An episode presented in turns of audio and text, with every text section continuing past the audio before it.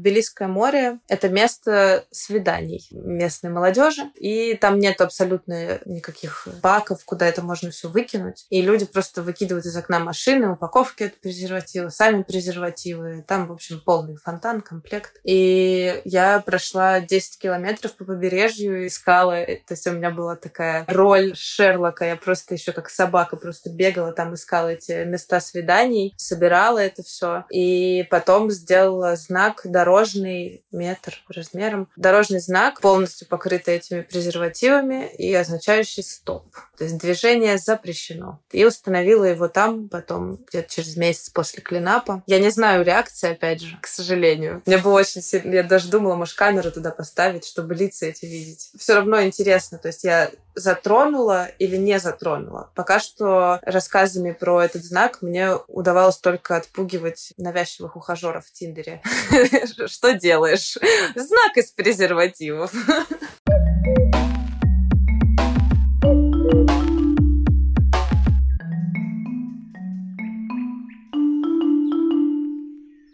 Привет, это Лина и подкаст «Сега на эко». Мы живем в эпоху антропоцена, когда любая наша деятельность ведет к изменению климата. Эти жернова настолько раскручены, что их невозможно остановить. Экономику уже не отделить от природы. Современные художники призывают задуматься о влиянии человека на окружающий мир. Ну и не только, конечно, художники. Сам Папа Римский на 58-й Венецианской биеннале выступил с манифестом о строительстве, внимания эко-капелл. Этот выпуск первой серии разговоров об экопроектах, которые стали частью искусства. Тема хоть и в тренде, но совсем не новая. Еще 40 лет назад Алан Санфист высадил в центре Нью-Йорка фрагмент леса из эндемиков острова Манхэттен. Так художник показал горожанам бывший природный облик их места обитания. А в 1982 году немецкий перформансист Йозеф Бойс запустил международный проект, где надо было высадить 7 тысяч дубов через всю Европу, от Германии до России. Так художник стремился создать массовое движение озеленения. Последний дуб был посажен через пять лет после смерти автора. Но, конечно, не обязательно что-то высаживать, чтобы заниматься эко-артом. Хорошим примером вирального контента могут быть иллюстрации Джеффа Хонга, который взял за основу героев мультфильмов Дисней и переформулировал присказку «Жили они долго и счастливо» в Disney Unhappily Ever After. На его иллюстрациях герои становятся жертвами экологических реалий. Маугли заглядывает в ручей на свалке. Немо плавает среди погибших рифов. Олененок Бэмби оказывается трофеем охотника и так далее. Если говорить говорить о России, то у нас тоже есть свои представители эко-арта, и музеи активно поддерживают повестку. Самым популярным примером за последнее время можно считать масштабный выставочный проект «Грядущий мир. Экология как новая политика». Выставка прошла в 2019 году в музее «Гараж».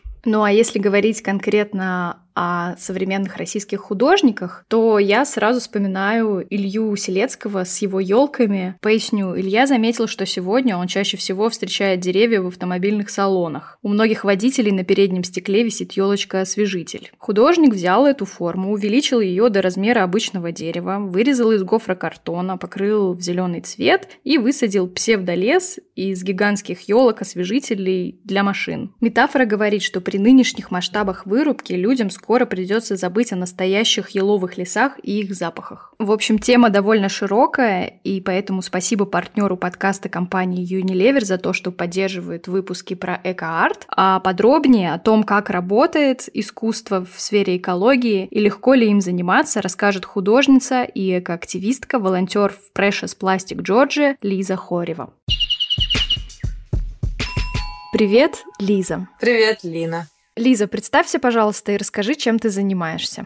Я художница и экоактивистка. Последние больше полугода я волонтерю в организации Precious Plastic Georgia и занимаюсь своими личными проектами. Я делаю скульптуры, инсталляции из э, вторсырья, из э, мусора, можно так сказать вот, для того, чтобы повысить осведомленность общественности на тему пластикового загрязнения и в целом мусорного загрязнения. Последние годы я жила в Москве, я училась на режиссера анимации, но мне это не хотелось идти по этому пути. Где-то пару лет назад я начала очень сильно уходить в тему экологии и просто смотрела документалки. Очень сильно переживала, думала, что же мне с этим делать. И то есть было такое состояние бессилия очень высокое. Хотелось что-то изменить, но я не понимала, с какой стороны подойти к этому. И вот у меня был мой навык, то, что я себя идентифицирую как художницу. И было вот это вот, то есть огромный новый мир. Очень много было слепых пятен. Ну, то есть я это так называю, когда вот в экологии есть определенные моменты, мы просто их не замечаем. В какой-то момент, да, я решила, что мне нужно уехать на природу, на ферму, в деревню и просто обнулиться. Ну, то есть э, уйти от всего вот этого, от шумной Москвы, потому что там все-таки сложно думать мне было. И сложно сконцентрироваться, найти свой путь, скажем так. И я поехала в Шато Шапито волонтерить и я в итоге прожила там 7 месяцев. Большую часть времени работала на ферме. Мы строили дома, готовили еду. И параллельно, как бы в свое свободное время, я начала проект «Пластикового человека». Это проект, он был создан для местных жителей. То есть там была, да, проблема того, что приезжали местные на пикники, ничего за собой не убирали. Или убирали в стиле «я убрался», и чувак при мне выкидывает пластиковую бутылку в реку. И я ой, кажется, нужно какое-то понимание людям, не хватает им этого. Что там с пластиком происходит потом, как это все что разлагается, не разлагается, горит, не горит. И пластиковый человек, собственно, был для того, чтобы его там посадить, и чтобы люди, которые приезжают на пикники, они видели то, что вот он как сидел там эти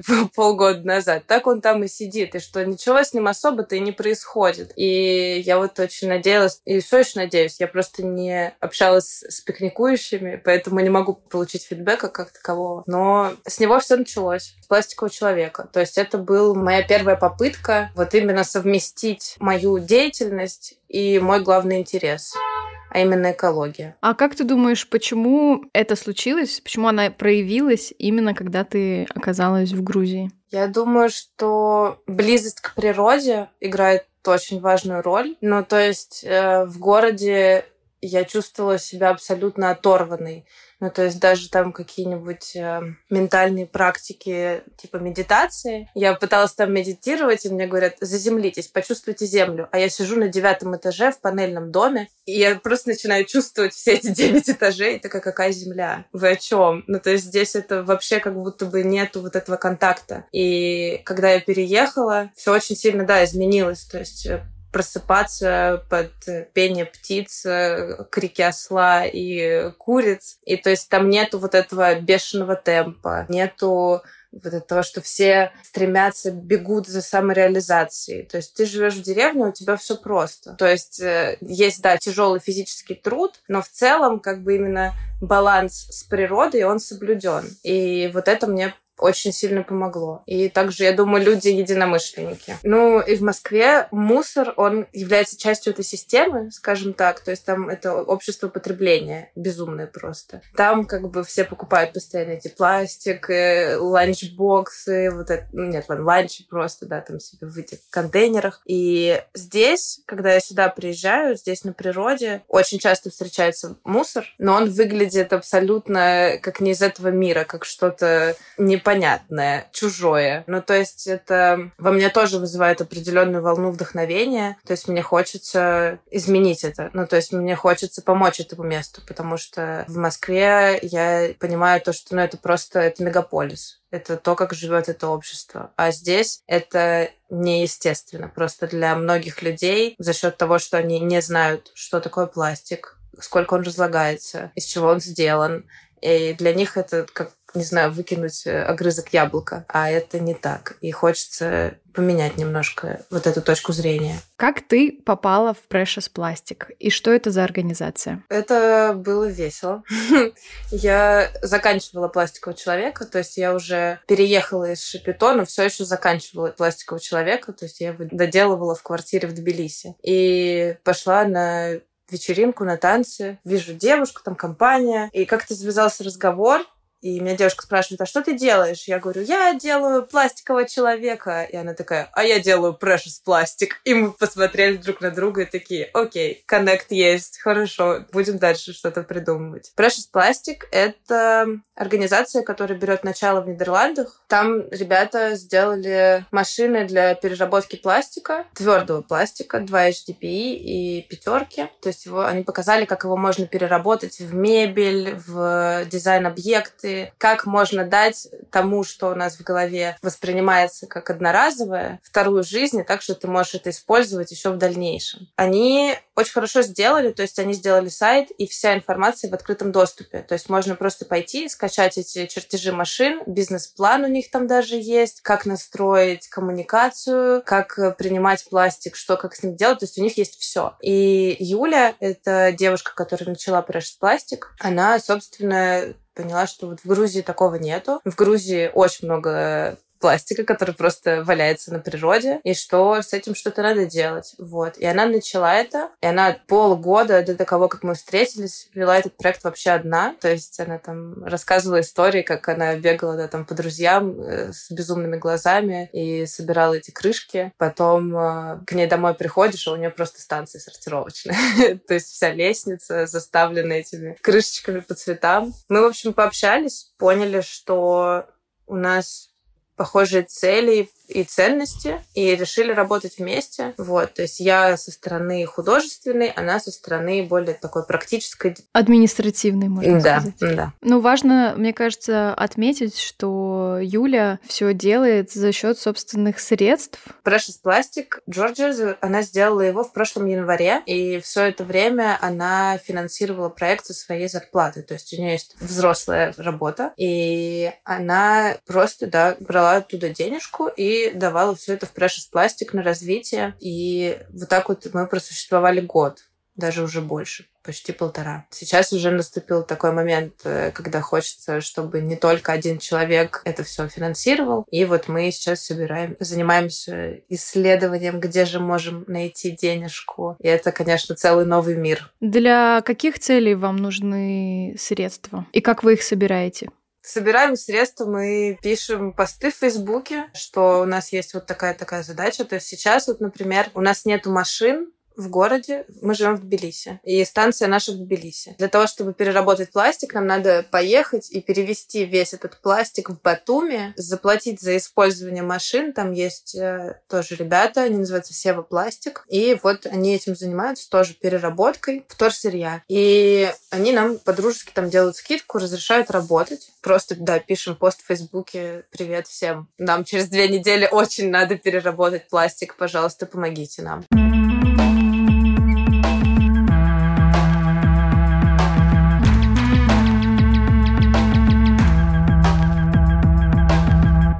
Как ты вообще оцениваешь востребованность общества грузинского в такой инициативе, как сортировка пластика, переработка пластика? Кому это надо, кроме вас? Я думаю, что это надо всем. Ну, то есть я правда думаю, что это очень надо всем, просто это еще люди не понимают. То, что проблема с экологией, как я уже упомянула, это слепое пятно. То есть мы живем, у нас есть там работа, дом, семья, еще какие-нибудь проблемы, которые надо решать. И кажется, что природа, такие ресурсы, как вода, плодородная почва, что все чистое и красивое. В Грузии очень много красивых мест. Кажется, что это бесконечно. И что последнее, о чем нам надо думать, это природа природные ресурсы, экологии и вот мусор. То есть люди абсолютно об этом не думают. Есть э, маленькие экологические организации, волонтерские, там Precious Plastic, парки Арминда. Парки Арминда — это не надо пластикового пакета, потому что здесь всегда его предлагают. Даже они еще очень любят пакет в пакет заворачивать, то есть там петрушка в маленький пакетик, лучок в маленький пакетик, еще там все, и потом тебе выдают такого монстра,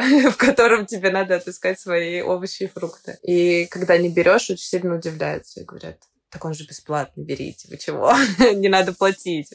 Вот. И я думаю, что эта страна дойдет до этого, потому что люди просто очень сильно, грузины очень сильно любят Грузию любят это место. И просто они пока что не замечают как оно начинает страдать от нашего образа жизни, от нашего необдуманного потребления. И я думаю, что просто сейчас важно для меня лично заниматься вот именно тем, что показывать, что эти изменения вот в эту страшную, худшую сторону, они уже потихоньку начинаются. И что нужно как-то собираться с силами и исправляться. У тебя последний проект, который вот сейчас ты задумала, как раз напрямую взаимодействует с обществом. Я знаю, что ты ездила на разведку разведку места, где будет э, произведена съемка в дальнейшем. И ты сейчас поподробнее расскажи вообще, какая трагедия произошла в этой деревне и как ты и те, кто тебе помогают, хотят привлечь внимание к этой проблеме? Проект называется «Трэшоба». Это оба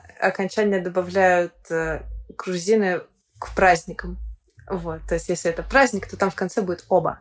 Берека оба, опа по оба. И это такой проект, да, праздник мусора, потому что здесь много свалок, они не то чтобы корректно организованы, то есть это просто та свалка, на которую мы ездили, это слой мусора, слой песка, слой мусора, слой песка. И то, что там куда-то улетает, они вообще никак это не контролируют. Мы нашли где-то месяц назад в интернете, да, репортаж про деревню, которая, ее так называют, пластиковая деревня. То есть она расположена в меньше километра от помойки, и туда просто летят пакеты. Их невозможно остановить. Ну, то есть это убираешь, и они снова прилетают. И местные жители начали бить тревогу и просить обратить на это внимание. Мы приехали туда, потому что хотелось увидеть это все своими глазами, хотелось поговорить с этими людьми. Я не знаю грузинского, мой способ общения с грузинами это через мое искусство. И мы поехали, значит, э, с ребятами, которые могли нам переводить и могли общаться. Там сейчас после репортажа там стало меньше пластика,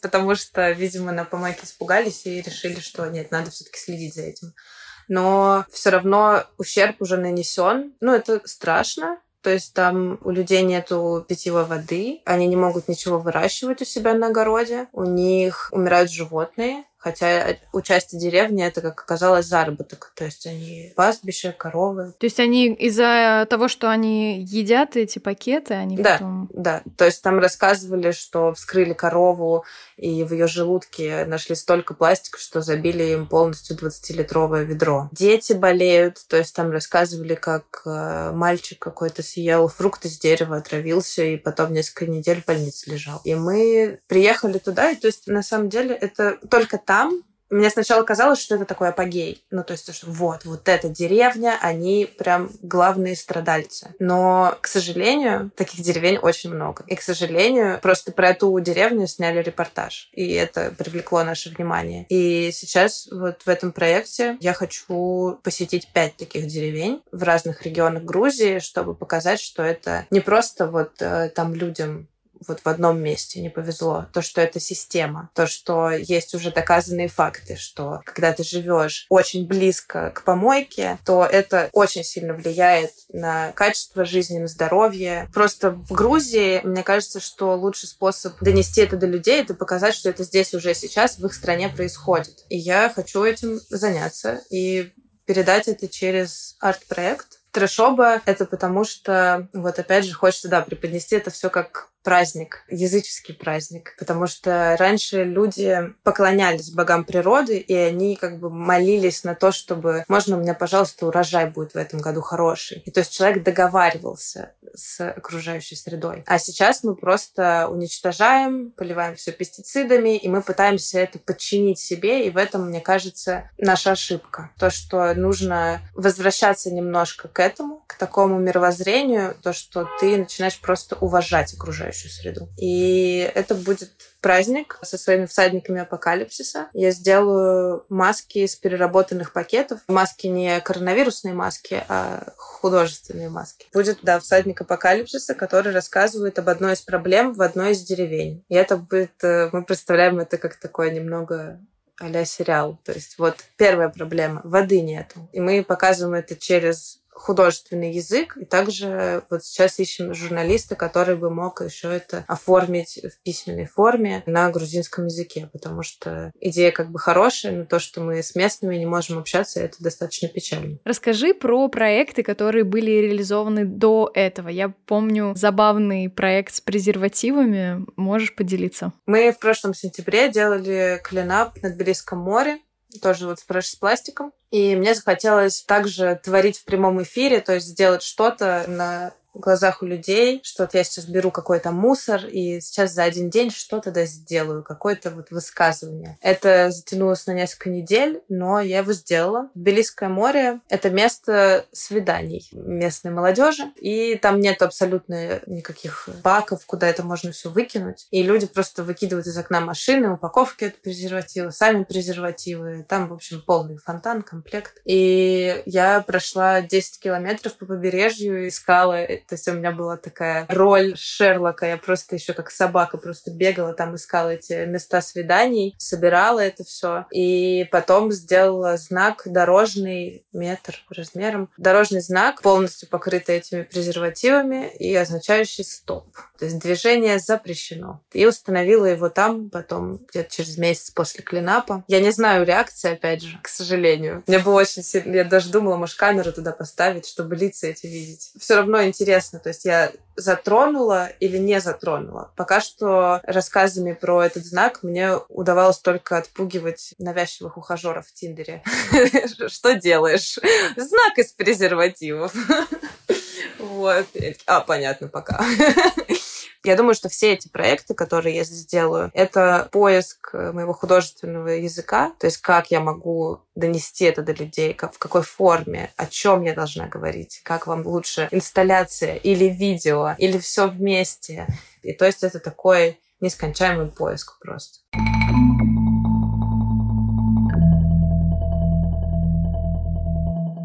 Лиза, как ты доносишь свои мысли и ценности через арт-объекты? Я доношу их в первую очередь материалами, которые использую. Второе — темами, на которые говорю. То есть я стараюсь, чтобы мое искусство было социальным и доступным каждому. Можно назвать это немножко поверхностное или примитивное, но мне правда хочется говорить не для галереи, где я бы могла продать это за кучу денег. Мне хочется говорить это простым людям, которые не видят этого. То есть вот как меня однажды осенило, я посмотрела там эти документалки, и у меня просто мир перевернулся, и я начала переоценивать, как я раньше жила, как я сейчас живу, что я, в каком мире я хочу жить. Так и мне и хочется, чтобы люди, которые взаимодействуют с моими работами, у них тоже что-то щелкнуло. Не обязательно, что там все сразу станут очень зелеными и веганами и сортировать, но именно просто вот это вот семечко, когда ты начинаешь просто задумываться. Вот это, да, главная цель. Какие художники тебя вдохновляют? У тебя есть какие-то ориентиры в мире искусства? Этот список пополняется. Это не всегда художники, которые работают э, с вторсырьем и с мусором. Моя любимая — это Марина Абрамович, потому что она просто очень сильная женщина, которая боец. Я читала ее книгу, как она рассказывала, там, как она китайскую стену прошла, и как она работала с буддийскими монахами и делала с ними перформансы. То есть они не так известны, но и такое тоже было. Меня очень сильно это вдохновляет, потому что я приезжаю на помойку, вот даже сейчас мы приехали на помойку, и у меня первая мысль, я хочу туда залезть. Я хочу почувствовать это, правда. У меня репутация помойного человека, потому что я люблю, да, это, это все.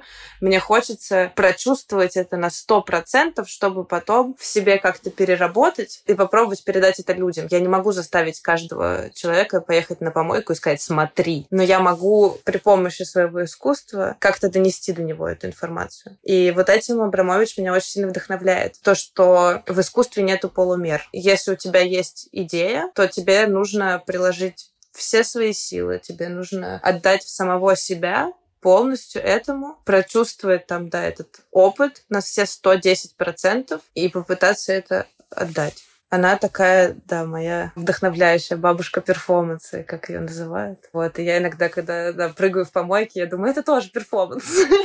Еще Нери Оксман. Она потрясающая. Она архитектор, биолог, и профессорка MIT лаборатории. Она меня вдохновляет тем, то, что она вот сейчас работает, то есть она молодая, ей лет 40 с чем-то, и она работает на стыке разных медиа. Ну, то есть это и искусство, это и биология, и химия, и инженерия. И они занимаются тем, что, грубо говоря, придумывают какую-нибудь безумную идею и реализовывают ее. Ну, то есть они такие, вот такого еще не делали. Как нам, как нам сделать шелк, не убивая этих вот Мотыльков, да. Мотыльков, да. И они такие, давайте с ними сколлаборируемся. И они в этой лаборатории строят огромную какие-то леса, значит, чтобы они ползали по ним и выплетали то, что просят, при этом не убивая. Последний проект у нее был, они делали скульптуру из биоразлагаемых материалов. И они делали несколько лет, и это очень много лабораторных исследований, как же сделать нам такой материал, чтобы он и визуально был приятным и не вредил окружающей среде. И это вдохновляет. Да, а как дела обстоят с э, художниками в Грузии, которые, как и ты, пытаются к вопросам экологии привлечь внимание через искусство? Они есть, их немного. Арт-рынок — это же тоже маркет. Принято считать то, что твой арт-объект — это вот ты можешь это продать или не можешь это продать. Что мы можем с этим сделать? И, как правило, люди думают о монетизации в первую очередь. И художники, которые задумываются на тему экологии, они упираются в стену, что никто не повесит в галерее картину из пластика. Кто купит у меня мою, там, не знаю, мою работу из того, что я на помойке насобирала. И поэтому, я думаю, что только поэтому таких художников очень мало. Знакомы с некоторыми из них, они интересные, но как бы я думаю, что это, да, такое немного подчинение системе. То есть э, я хочу делать, из пластиковых пакетов что-то. Но меня же не поддержит моя галерея, меня же не поддержит мой университет, потому что это не финансовая история, это активизм.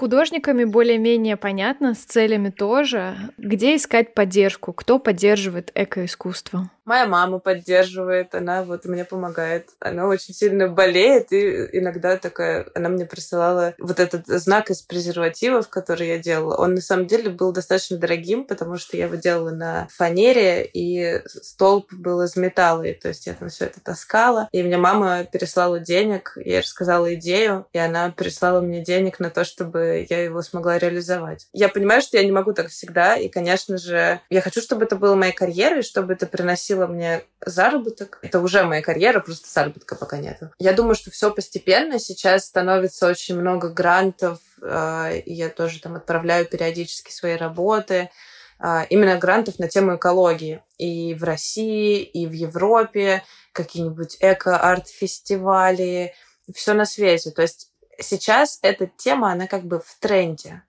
И люди понимают, что искусство — это тоже способ, которым можно разговаривать с аудиторией, даже продумать какие-то новые идеи, предлагать что-то. Галереи, например, как Третьяковская галерея, у них зимой была отдельная экспозиция по изделиям из переработанного пластика, как можно его использовать. Они поддерживают такие культурные институции, экоинициативы творческие или нет? Как ты чувствуешь? В Грузии ты имеешь в виду? Ну, вообще, ты же как художник, ты себя позиционируешь как грузинский художник? Ну, я э, себя позиционирую как э, то, что Georgia-based артист. Ну, то есть то, что сейчас я здесь, но не как грузинский. Ну, вот это к тому, что я говорю, да, становится больше грантов, и то, что, да, в Третьяковке вот эта шикарная просто выставка, которая тоже мне очень понравилась тем, что они не давят на чувство вины. Ну, как бы в Москве немножко, вот мне кажется, каждому месту нужен свой подход. То есть в Москве эта выставка, она говорит о том, что вот, смотрите, какие, что можно сделать из пластика, как это можно сделать из этого бизнес, например. Стул там стоит, вот этот этот красивый. Вот его можно продать. Кроссовки Adidas. Видите? Здорово. Я думаю, что в каждом месте этот э, диалог начинают по-разному. То есть там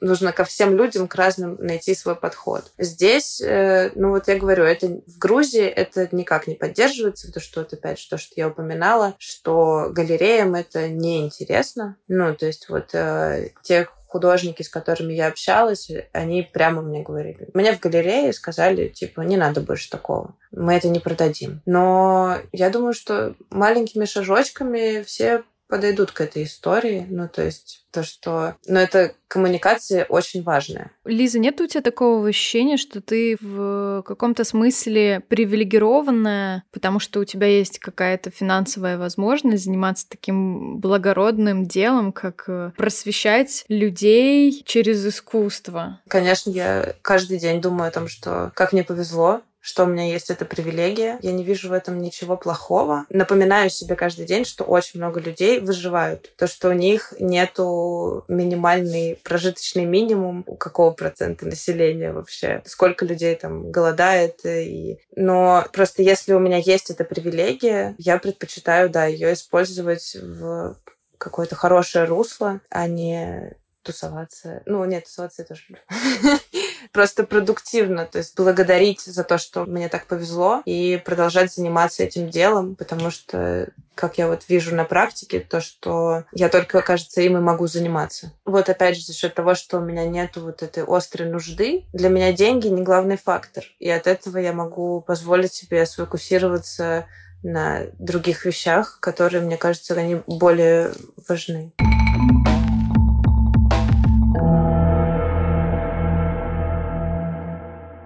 Давай вернемся еще к Precious пластику. Опять же, это не государственная организация, это не инициатива конкретного сердобольного человека, притом из России. Вообще пока что складывается такое впечатление, что все экоактивисты, которых я встречала в Тбилиси, это российские экспаты. ну, допустим, это как бы такое стечение обстоятельств. Здесь собрались люди с каким-то вот общим mindset ом, которые могут себе позволить этим этим заниматься и развивать это в дружественной все-таки нам стране. Вопрос. Precious Plastic. У него были попытки монетизации. Расскажи подробнее, как это вообще выглядело. Ну, сначала про Precious Plastic, то, что вот мы перерабатываем пластик, который мы собираем от людей, то есть нам просто приносят жители. Мы пытались собирать у кафе и ресторанов, но тоже упирались в стену непонимания, зачем нам нужно вам отдавать наш пластик, почему мы не можем его просто выкинуть. И вот нам приносит определенное количество людей это. Плюс, да, вот сотрудничество с парки Арминды, которые нам очень помогают крышечками. И потом вот мы перерабатываем в мебель и арт-объекты то, что мы собираем. Монетизация, мы зарегистрированы как некоммерческая организация, и то есть все, что мы производим и продаем, мы продали один стол. Один! Да, это было Ну, это же начало. Да, да, да. Это, это у нас был праздник. И все эти средства, то есть мы пускаем на развитие проекта дальше. То есть мы не получаем никакого ничего от этого. Никакой прибыли. Никакой прибыли просто дальше на развитие проекта. Мы участвовали в нескольких грантах, пытались получить. Один нам не дали, потому что мы не бизнес, а второй не дали предположительно, потому что у нас э, единственный зарегистрированный член команды — это Юля, и понятно, что она из России. И, в общем, видимо, национальный момент сыграл свою роль. Но я не знаю, я не могу этого на сто процентов утверждать, но предположительно... Наверное, если есть выбор дать деньги грузинам или русским экспатам, я конечно, согласна с тем, что надо давать грузинам. Надеюсь, то, что это пойдет получше. ну, то есть, что эти предрассудки, они уйдут.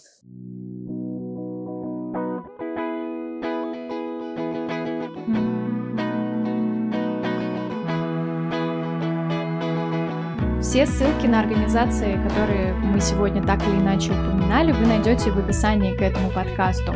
Спасибо, что были сегодня со мной. Не забывайте подписываться на подкаст Сега на Эко, рассказывайте о нем друзьям. Дальше будет только интереснее.